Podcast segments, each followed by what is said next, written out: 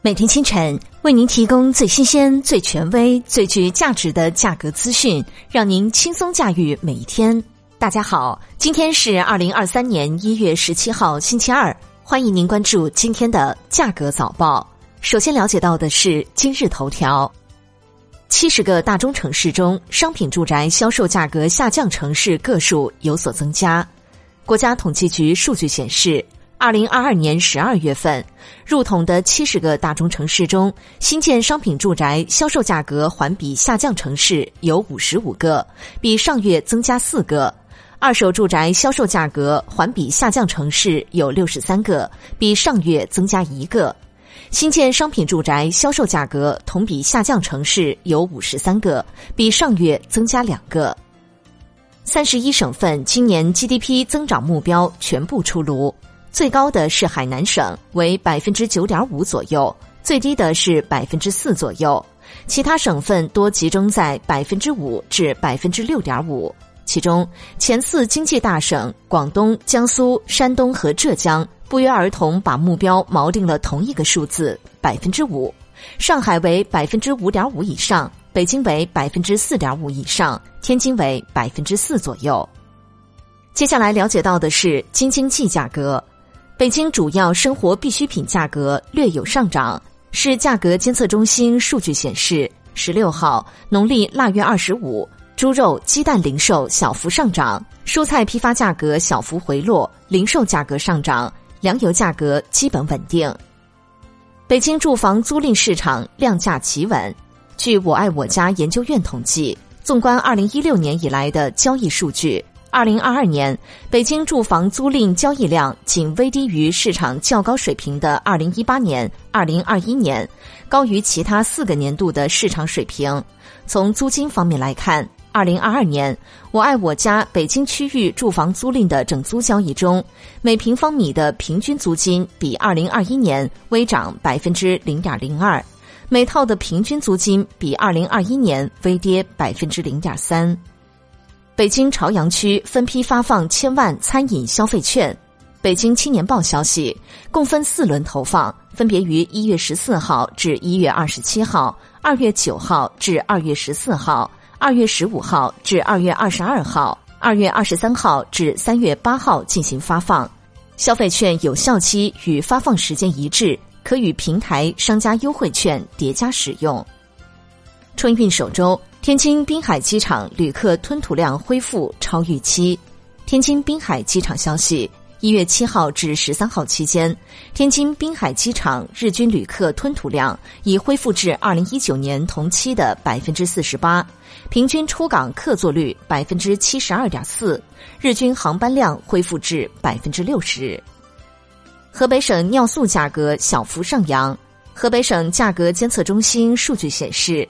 本期国产含氮量百分之四十六尿素平均价格为每公斤二点八一元，周环比上涨百分之零点七二，较去年同期上涨百分之一点四四。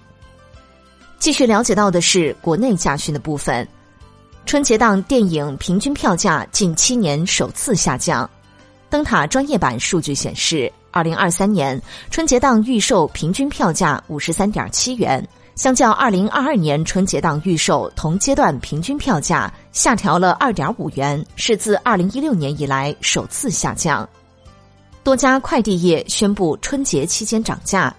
日前，顺丰、京东、通达系、极兔等主流快递服务商陆续宣布春节期间提供无休服务。与此同时，因为运营成本增加，各大快递企业也开启了上涨派费的惯常操作。碳酸锂价格跌破五十万元大关。